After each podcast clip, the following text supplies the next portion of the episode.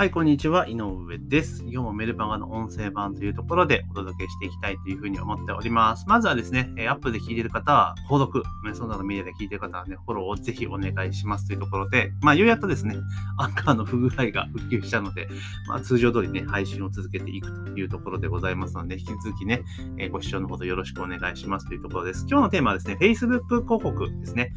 最近の Facebook 広告の動向ですが、というところをテーマにお話をさせていただいておりますので、それを伝えていこうというところでございます。まあ、最近ですね、ちょっと Facebook 広告の進捗とかっていうのをね、全然取り上げてなかったんですけれども、え全然ずっと継続してね、広告で集客はしているわけなんですけれども、まあ、ちなみに直近の数字でいくとですね、えー、と先月がだいたい1リストあたり517円というところで、えー、集めていると。で、今月がですね、20日時点で435円、かなり好調な形で、またまたね、お安く、え集客ができているというような状況でございます。で、今集めているテーマっていうのが、LINE 案件でね、リスト収集をしているんですが、なんとですね、今月めちゃめちゃ絶好調で、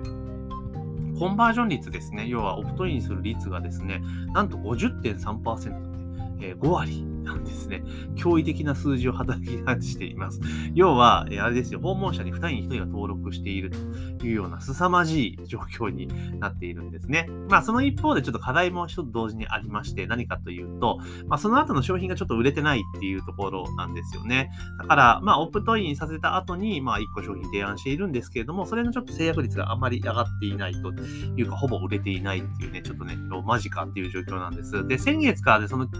傾向はあって、で、先月は、あの、2テーマで回してたんですよ、途中まで。要は今までのように、その店舗集客向けの案件と、この新しい LINE の案件とって回し方してたんですね。で、店舗集客向けの案件に関してはそこそこね、フロント商品を売れていたんですが、この LINE 系はね、本当に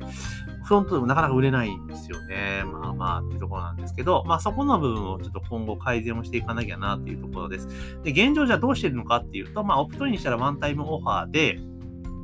で、まあ、そこで、えー、LINE のね、先生向けの講義っていうところを、まあ、特別価格でっていうところでオファーをかけています。で、その後ね、アップセールとか今回全然してなくて、要は、あとプラスワンで、あの、これいかがですか？っていうので、あの、店舗向けの LINE のねっていうのをつけてるだけなんで、そこで終わっているんですね。だからそれが全部決まれば、大体6000円、7000弱の売り上げになるんですけれども、で、そのやつをワンタイムオファーというか、最初ね、ワンタイムで出して、まあ、その後ももう、あの、5日間限定でずっと期間中そのセールスに関連するメールの送り方をしてるんですね。だから、例えば興味づけをして、じゃあ今日から、1日限定でみたいなことはやってないんです。で、なぜやらやめたかっていう、まあ今までそれでやってたんですけど、なぜやめたかっていうと、まあ、ほとんどの人がメールを、ね、毎回見ると限らないってことを考えたときに、じゃあその短期間セールスっていうところは実際どうなのかっていうところがあるじゃないですか。だからちょっとやめてたんですが、ただあまりにもちょっと制約率が伸びないので、やっぱちょっと興味づけとかそういうの必要なのかなっていうのをちょっと最近思っているんですね。だからちょっと、えー、まあ今年年末ぐらいはちょっとこの先ちょっとバタバタしているのであれなんですけれども、ちょっとセールスのスクリプトをちょっと変更しようというふうに思っています。なので、あの、で、今まではね、必ずワンタイムオファー仕掛けてたんですよ。オプトイン後に直後にすぐセールス仕掛けるっていうパターンをやってたんですが、ちょっとそこをですね、ちょっと改良して、今考えているのは、あの、昔ね、一時流行ったじゃないですか。あの、要は LINE に誘導するパターン。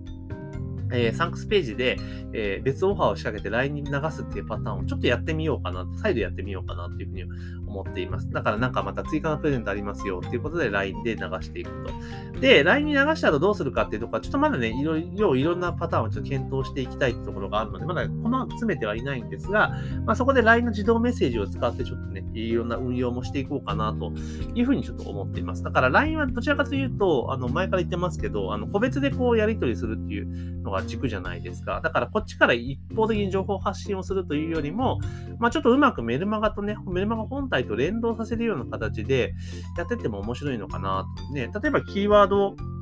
なんだろう、キーワード投稿とかあるじゃないですか。キーワード入れたら自動返信、まあ、ボットモードにしていけば、このキーワードを入れたら、こういう入ってくるよ、みたいなことができますよね。だからそれをうまく使っていけば、例えば、そのメールでセールスしてるときに、あの、これは例えば、あの、Spotify、あ、じゃあ Shopify とか、えー、スポえ Shopify か、とか、あと Base とか、えストアとか使っている場合なんですけれども、まあ、通常の価格で陳列はしているんだけれども、例えばメルマガ読んでくださっている方に関しては、あの、何日間か限定で、この、このキーワードを入れてくれたら、値引きしますよっていうこともできますし、あとは、あの、特典請求とかね、例えば、あの、要は、あれじゃないですか、その、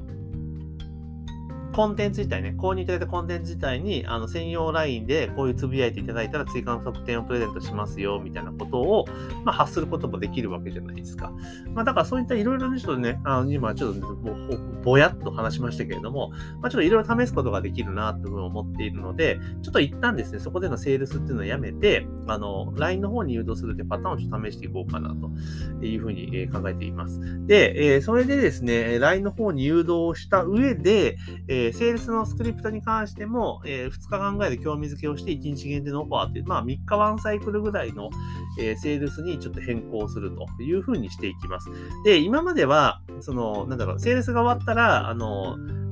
あれなんですよ、あの、ニカメルマガの合流スクリプトに入っていったんですけれども、ちょっとそこの部分を、あの、ちょっと疑似的なメルマガじゃないけど、その合流スクリプトに入る前に、もう一個何がしかちょっとセールスをかますような、え関連する商品、まあ本とかそういったものをセールスかますようなスクリプトを一本かました上で、で、その後に、あの、合流メルマガっていうパターンにしていこうかなっていうふうに思ってます。ちょっと3日間限定でね、いきなり、で、3日間限定、3日間しかメール送らなくて、1回1日限定のセールスになっちゃうので、そうなってくるとちょっとね、こぼすところも出てくるから、まあそれで、えー、もう一回なんか商品を挟んで、ちょっとしばらくして発信をして、で、その後もう一回再度セールスをかけて終了みたいな形で、自己のメールアドレスに、えー、メルマガに合流させるっていうパターンにちょっとね、えー、変えていこうかなというふうに考えたりはしています。まあ、ここら辺もね、あの、何度も言いますけど、100発100中ってないので、いろいろ試していく中で、最適な答えっていうね、一番いい結果が出たものを残していくっていう形になりますから、まあ、この辺もちょっとね、来年のテーマとして取り組んでいこうかなというところですね。まあ、特に広告に関して言うならば、あの、一昨年ね、あの、2020年度か、えー、広告集客を始めて、結構そこで一気に売り上げ伸ばしてって、その時はもうガリガリいろんなこと試してたりとかやってたわけなんですけど、今年はもう2年目になって、ある程度広告で安定的に集客できるっていうのが分かったので、あのもうほとんど放置なんですよね。まあ、たまに数字を見ながらちょっと案件差し替えたりする程度で、ほとんどあの新しいことやってないんですよ。あの今までやってきたことを素直に、えー、繰り返してるだけなんですね。まあそれでちゃんと集客できてるからいいんですけれども、ただ、えー、まあそれは3年目になって同じことずっとやってるのもちょっといかがなものかなっていうところと、まああと今後のね、えー、私の商品ラインナップを考えた場合に、もう一回ちょっとね、広告集客の部分を手こ入れして、まあ、新しい商品の開発につなげればなと思っているので、ちょっとね、来年は、あの、今年1年から広告面に関してはちょっとゆっくりしたので、まだ来年はいろいろね、攻めていこうかなというふうに思ってますし、あとはね、今本当話題の YouTube 広告完全にちょっとね、乗り遅れてる感があるんですけれども、そこら辺もね、ちょっとうまく使った、えー、集客手法なんかもちょっとね、えー、ご案内していけたらなというふうに思っています。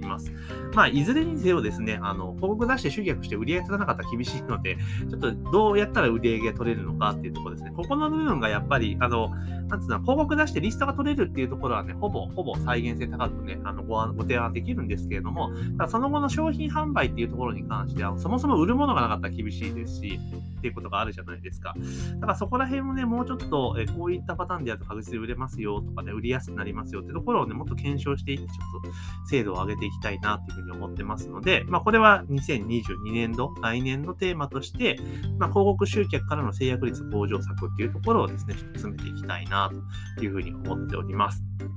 はい。というところで、えー、今日はですね、えー、まあ、Facebook 広告のね、ちょっと進捗状況最近話しなかった。まあ、ほんと好調ですよ。あ世間で最近やっぱ1000円とか1200、300円かかるってやっぱ言われているんですけれども、その中でやっぱり500円前後で取れてるってことはかなり優秀なスコアだと思いますので、まあ、引き続きこの流れをね、組んで続けていきたいなというふうに思っております。なので、Facebook 広告とか興味ある方はね、お問い合わせいただければコンテンツとかもありますので、まあ、ご案内できますからね、お気軽にお問い合わせくださいというところで、えー、ぜひね、番組の購読とフォローを忘れずにお願いしますということで、あと音声配信自分を始めたいぞって方はですね、あの、音声配信の取説とかね、あと、スワカではセミナーやってますので、まあ、ぜひご参加いただけたらというふうに思っております。というところで本日のメルマガ音声のまま以上とさせていただきます。